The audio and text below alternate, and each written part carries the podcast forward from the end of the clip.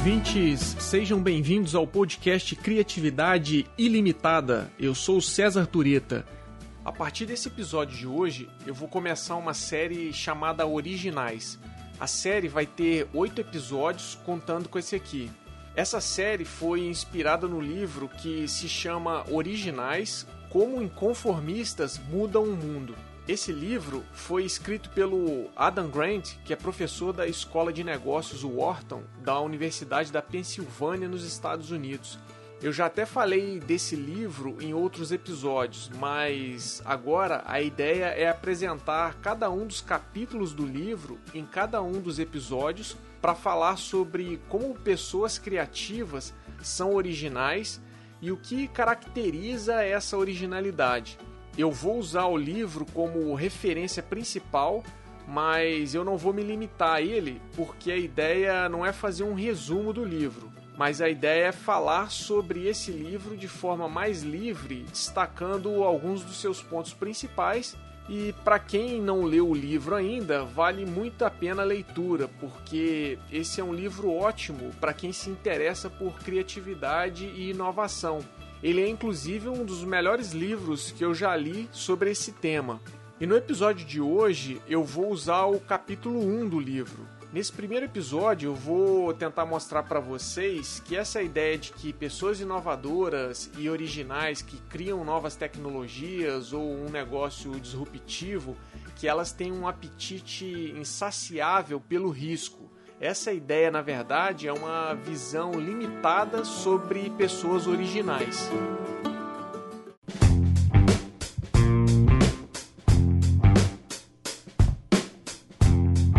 Começar a nossa conversa, eu gostaria de apresentar rapidamente algumas definições para deixar bem claro do que, que a gente está falando e do que, que a gente vai falar de maneira mais ampla ao longo dessa série que trata exatamente de originalidade e do que, que as pessoas originais fazem ou o que faz uma pessoa ser original na sua profissão e na sua área de atuação e que pode ser tanto um administrador, um arquiteto, um empreendedor, é, um publicitário ou alguém que lida diretamente com a área das artes. Então, assim, o que a gente vai falar aqui serve para as mais diferentes profissões e para as mais diferentes áreas de atuação. Mas antes de falar de originalidade, eu vou falar daquilo que é o contrário de ser original, que é ser conformista. O que, que seria alguém conformista? Um conformista é aquela pessoa que simplesmente segue as convenções, que faz aquilo que todo mundo já faz, seguindo caminhos tradicionais em termos de atitude e de escolhas profissionais. Por exemplo, na empresa, a pessoa conformista pode acabar concordando com alguma decisão simplesmente porque a maioria das pessoas são a favor daquela decisão. Daí o conformista tende a deixar de dizer a sua própria opinião.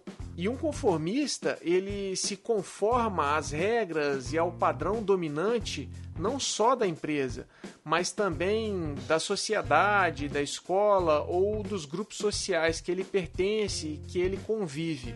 O conformista, ele ajuda a reproduzir o status quo e ele ajuda ainda a manter as coisas funcionando da maneira como elas sempre foram. Tem um experimento bem interessante sobre conformidade social que você pode assistir na série Brain Games. Essa série estava disponível na Netflix, mas agora me parece que eles tiraram ela de lá.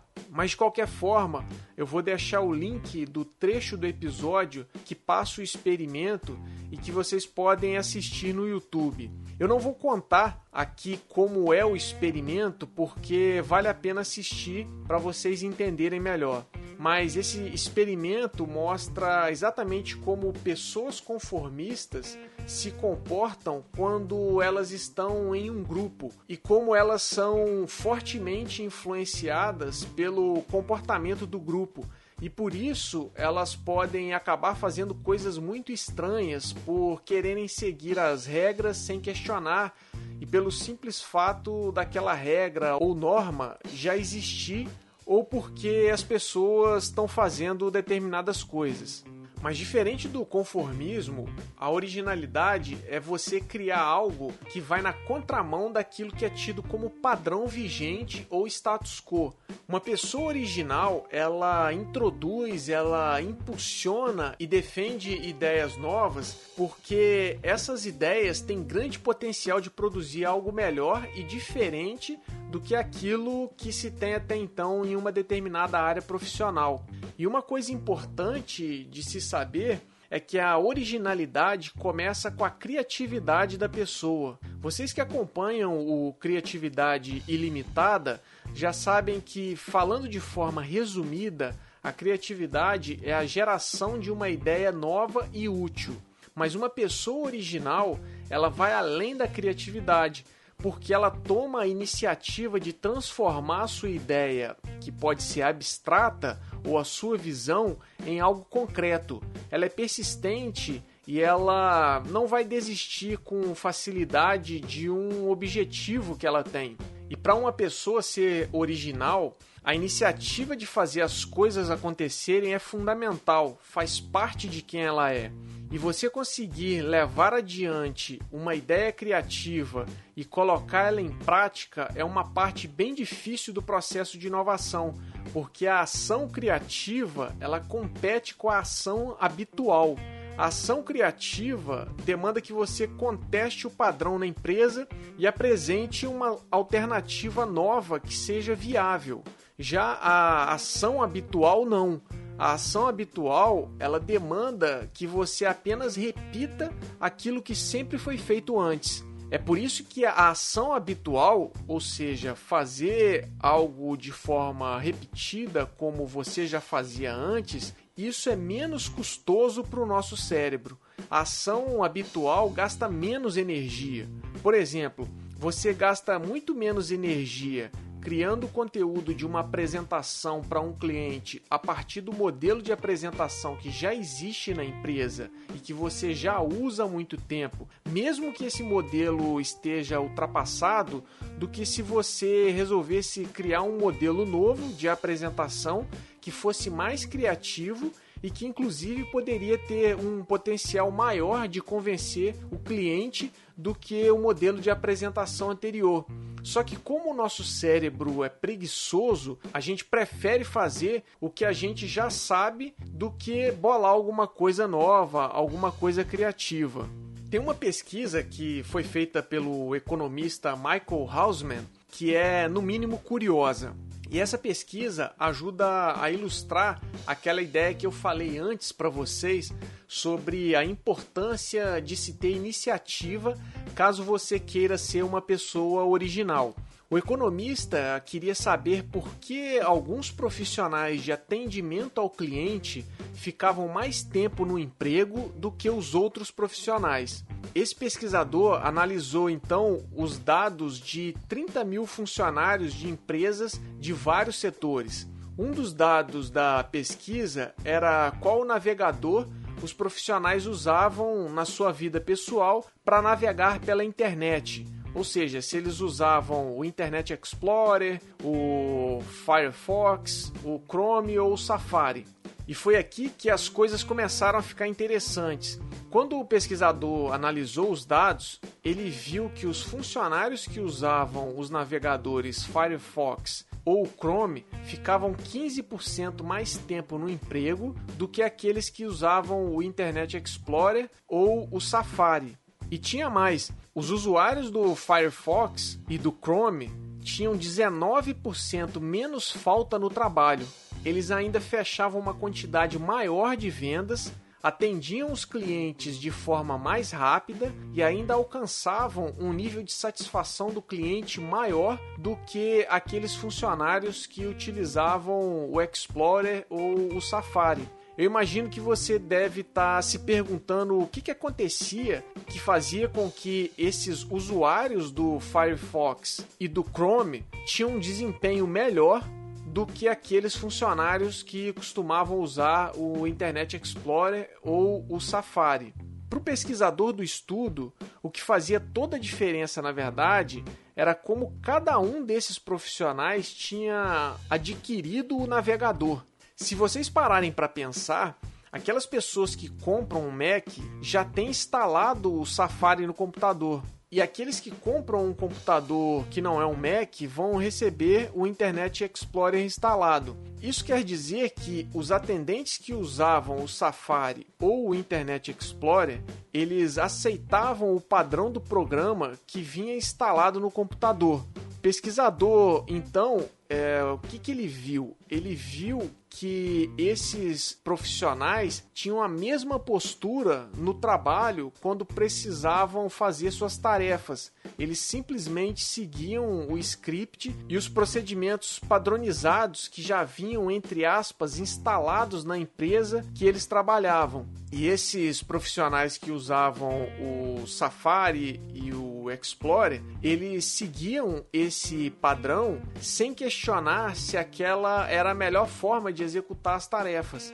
Assim como na vida pessoal eles recebiam um sistema operacional pronto do computador e simplesmente usavam esse sistema sem trocar por outro, na empresa eles também executavam o, entre aspas, sistema operacional ou a forma de operar que já existia na empresa sem querer trocar por outro. Por outro lado, se você quiser usar o Firefox ou o Chrome, você precisa ter a iniciativa de procurar na internet um site para baixar um desses dois navegadores. Você precisa ser alguém que minimamente questiona o padrão, que questiona o sistema operacional que vem de fábrica e, no caso da empresa, ser alguém que questiona o status quo. Esses funcionários que mudavam de navegador por conta própria se comportavam de maneira diferente diante das tarefas que eles, que eles exerciam no trabalho. E a palavra central aqui é iniciativa.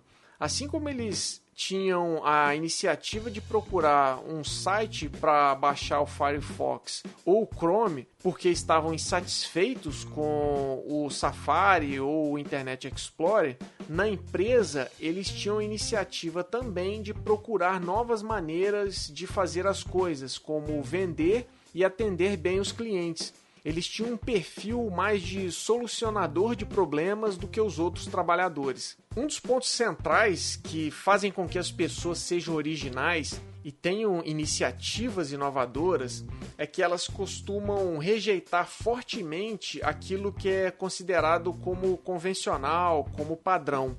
E uma vez que elas rejeitam isso, elas vão em busca de opções melhores, seja na maneira de se vestir, de decorar sua própria casa ou de realizar o seu trabalho na empresa. E o ponto de partida para que isso aconteça é a curiosidade.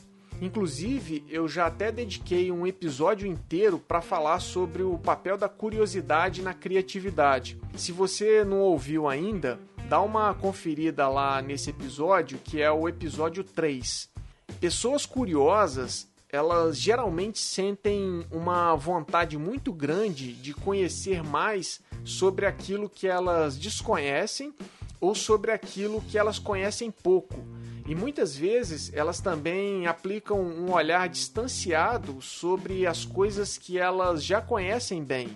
Elas costumam observar aquilo que é familiar a partir de uma perspectiva completamente nova e elas ficam se fazendo perguntas do porquê as coisas funcionam de uma determinada maneira e não de outra. Por exemplo, você já se perguntou por que a sua empresa atende os clientes de uma certa forma e não de outra? Ou por que você precisa executar uma tarefa de uma maneira e não de outra? A gente normalmente não faz essas perguntas. A gente simplesmente segue o caminho de como sempre foi feito e executa sem questionar. E isso acontece desde muito cedo, quando somos ensinados a nos enquadrarmos nas normas sociais e a realizar nossas tarefas da maneira mais perfeita possível, ou seja, fazer melhor aquilo que já foi feito antes. Mas como o próprio Adam Grant escreve no livro, abre aspas, a prática leva à perfeição, mas não ao novo, fecha aspas. Fazer algo bem feito e de maneira correta não quer dizer fazer de forma original, mas sim, no limite, fazer de forma que você apenas melhora aquilo que alguém já fez antes. É por isso que uma criança prodígio que sempre tirou nota máxima nas disciplinas da escola ou ganhou várias Olimpíadas de ciências, não necessariamente essa criança se torna uma pessoa original na vida adulta. Elas até se tornam pessoas bem-sucedidas ou então grandes especialistas em suas áreas e até mesmo líderes nas empresas que trabalham, mas só uma parte delas se transformam em criadores revolucionários isso acontece porque o acúmulo de sucesso em fazer muito bem e até fazer melhor o que os outros já fizeram antes leva essas pessoas a valorizarem muito o sucesso e as próprias realizações. E quando elas passam a dar muito peso para o sucesso, elas acabam tendo medo de fracassar. Quem tem medo de fracassar prefere ir em busca de um caminho mais seguro e mais convencional de continuar fazendo melhor aquilo que os outros já fazem. Então, essas pessoas vão se arriscar menos e vão continuar fazendo a mesma coisa que sempre fizeram para ter sucesso. Quando você é perfeccionista e só pensa em acertar de primeira para ter sucesso, você acaba prejudicando a criatividade e a sua capacidade de inovação, porque correr risco faz parte do processo de inovar. E quando você se arrisca, você tem grande chance de falhar e de fracassar num primeiro momento. O perfeccionista, ele não quer ter fracassos na sua conta, na sua trajetória. Por isso, muitas pessoas têm ideias criativas, mas não colocam essas ideias em prática por causa do medo de serem rejeitadas, ridicularizadas ou de fracassarem na tentativa de criar algo novo. Imagine quantas coisas deixam de ser feitas no mundo por causa do medo do fracasso ou da vergonha de não ser bem sucedido em uma tentativa inicial de resolver um problema de forma criativa. Provavelmente muitas invenções deixaram de acontecer por causa disso. Se correr risco é algo que faz parte da inovação e da originalidade, e é importante ter consciência disso, mas ao mesmo tempo a gente não pode assumir uma visão romântica sobre essa questão. Ser original, ser criativo e conseguir gerar uma inovação não é sinônimo de correr risco desmedidos ou de maneira irresponsável. Essa coisa de, ah, eu vou jogar tudo pro alto, vou abandonar a faculdade, ou então vou largar o meu emprego e começar a empreender, a gente tem que tomar um pouco de cuidado com esse tipo de discurso, porque o mundo real não é tão bonito assim. As pessoas que fizeram isso e se deram bem representam a minoria e não a maioria. Elas são a exceção e não a regra. Por isso, a gente tem que ficar em alerta com essas frases prontas que levam as pessoas a pensarem que o mundo dos negócios vai exigir de você só coragem para você se arriscar e que o resto vai dar tudo certo. Não é bem assim que as coisas funcionam. Quando a gente vê alguém que criou uma inovação ou um negócio disruptivo, a gente logo pensa que essa pessoa tem um talento especial para lidar com riscos radicais, para navegar tranquilamente pela incerteza ou que essa pessoa não se importa nem um pouco com uma possível reprovação social pelo fato dela estar tá navegando contra a maré ou rompendo com o padrão e o status quo. Mas a verdade é que a maior parte das pessoas que são muito originais e muito inovadoras, elas também têm receio de correr riscos extremos, assim como qualquer outra pessoa, como eu e como você. Então, o que, que elas fazem? Elas correm riscos calculados. Elas não saem por aí jogando tudo para o alto para se arriscar em algo novo. Aí você pode estar pensando: ah, mas eu tenho um amigo ou conheço uma história de alguém que jogou tudo pro alto para começar uma vida nova do zero ou para começar um negócio do zero e hoje é muito bem sucedido. O que, que eu posso dizer para você é o que eu falei antes. Esse seu amigo, ele é uma exceção e não a regra. Para cada história de sucesso baseada no joguei tudo pro alto para empreender, existem outras 837.492 histórias de fracassos que não foram contadas. Histórias de pessoas que se arriscaram e deu errado não são bonitas de contar. A questão é que as histórias de sucesso se espalham rápido. Todo mundo tem orgulho de contar, mas as histórias de fracasso ninguém conta. As pessoas preferem deixar que elas desapareçam com o tempo. Então, as pessoas muito inovadoras e originais, o que, que elas fazem? Elas costumam ter sempre um plano B e costumam agir com cautela ao invés de apostar tudo numa tacada arriscada, como abandonar o emprego do dia para a noite para abrir o próprio negócio. Por exemplo, em 1964, o fundador da Nike, Phil Knight, vendia tênis de corrida no porta-malas do carro enquanto ele ainda trabalhava como contador até 1969. Veja só, o fundador de uma empresa inovadora como a Nike não saiu jogando tudo para o alto para abrir o seu próprio negócio. Ele ficou trabalhando como contador ao mesmo tempo que começava a vender os tênis. Outro exemplo é do Steve Wozniak. Ele inventou o computador Apple I, fundou a empresa com Steve Jobs em 1976 e o que, que ele fez depois disso? Abandonou o emprego? Não, ele continuou trabalhando como engenheiro da HP em tempo integral até 1977.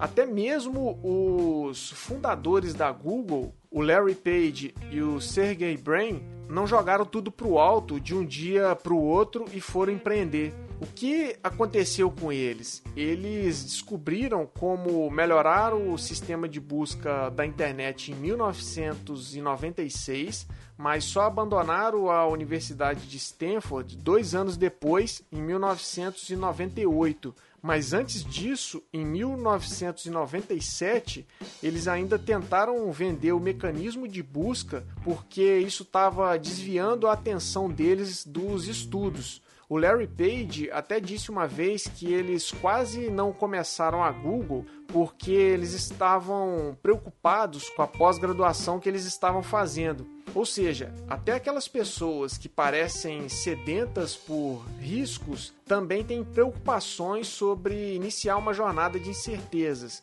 Essas pessoas também têm dúvidas, por isso elas costumam correr riscos calculados. Inclusive, o autor do livro, Adam Grant, cita um estudo bem interessante que mostra que empreendedores que têm uma postura mais conservadora e mantêm o seu próprio emprego ao mesmo tempo que eles começam a tocar o seu próprio negócio, eles têm menores chances de fracassar do que aqueles empreendedores que se demitem do trabalho atual e acabam apostando tudo na empresa que fundaram. A explicação para isso é que as pessoas que têm dúvidas sobre a possibilidade de sucesso da sua própria ideia, elas tendem a construir um negócio mais sólido e duradouro desde o início. E pessoas muito audaciosas, que passam do ponto em termos de assumir riscos, acabam essas pessoas acabam criando empresas com fundamentos mais frágeis porque elas têm pouquíssima aversão ao risco. Então, manter um emprego regular em paralelo ao início de uma startup criada por você parece ser a melhor opção para você não arriscar tudo numa tacada só e acabar sem emprego e até sem a startup. Pessoas originais, na verdade, elas escolhem muito mais a cautela do que o tudo ou nada. Elas também têm dúvidas e receios sobre o futuro, assim como todos nós temos. É por isso que o Grant diz o seguinte no livro: abre aspas, quero derrubar o mito de que a originalidade exige assumir riscos extremos e convencer você de que as pessoas originais são muito mais comuns do que imaginamos. Fecha aspas. De maneira resumida, a gente pode dizer que ter um plano B é essencial para quem quer se aventurar em atividades que envolvam riscos altos como é o caso do empreendedorismo e de criar uma startup. Essa questão de ter um plano B e de não sair do emprego enquanto você está criando e tocando a sua startup na fase inicial dela, dá para fazer um paralelo com o mercado de ações. Quando você investe na bolsa, você não coloca a sua grana toda nas ações de uma empresa só. Você combina diferentes ativos para poder se proteger das flutuações do mercado. Ninguém coloca o dinheiro todo que tem em bitcoins, por exemplo. É muito arriscado. Obviamente, algumas pessoas são mais e outras são menos sensíveis ao risco, mas no geral você diversifica os seus investimentos. As pessoas que são originais e bem-sucedidas em outras atividades da vida fazem a mesma coisa. Elas equilibram o risco em um portfólio elas são cautelosas não só com o dinheiro, mas também com o tempo que elas investem nas iniciativas inovadoras. Para conseguir desempenhar bem um empreendimento inovador, você precisa de estabilidade emocional e social você precisa de uma certa tranquilidade no sentido de que se aquilo que você está fazendo de arriscado der errado, você tem onde se segurar, você tem onde recorrer. Quando você tem essa tranquilidade, você se sente mais livre para ser original, se sente mais livre para ser criativo e aí sim poder arriscar em criar coisas inovadoras você deixa o risco menos arriscado, vamos dizer assim.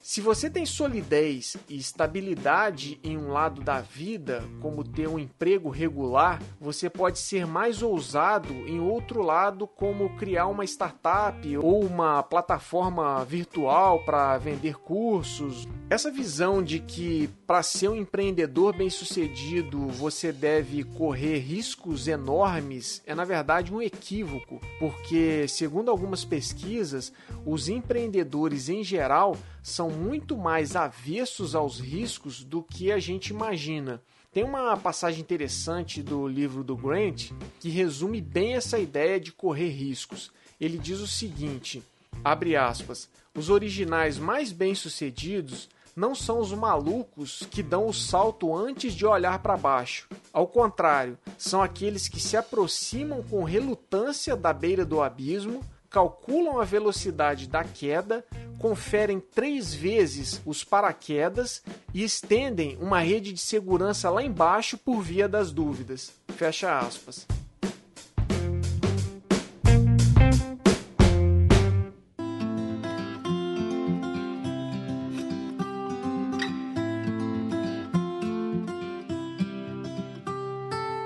É isso aí, pessoal. O Criatividade Ilimitada vai ficando por aqui.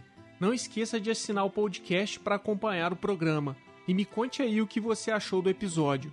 Para saber mais sobre criatividade e inovação, acesse o site Criatividade Ilimitada. O link está na descrição do episódio. No site você vai ter acesso ao nosso canal no YouTube e aos textos escritos por mim sobre criatividade e inovação.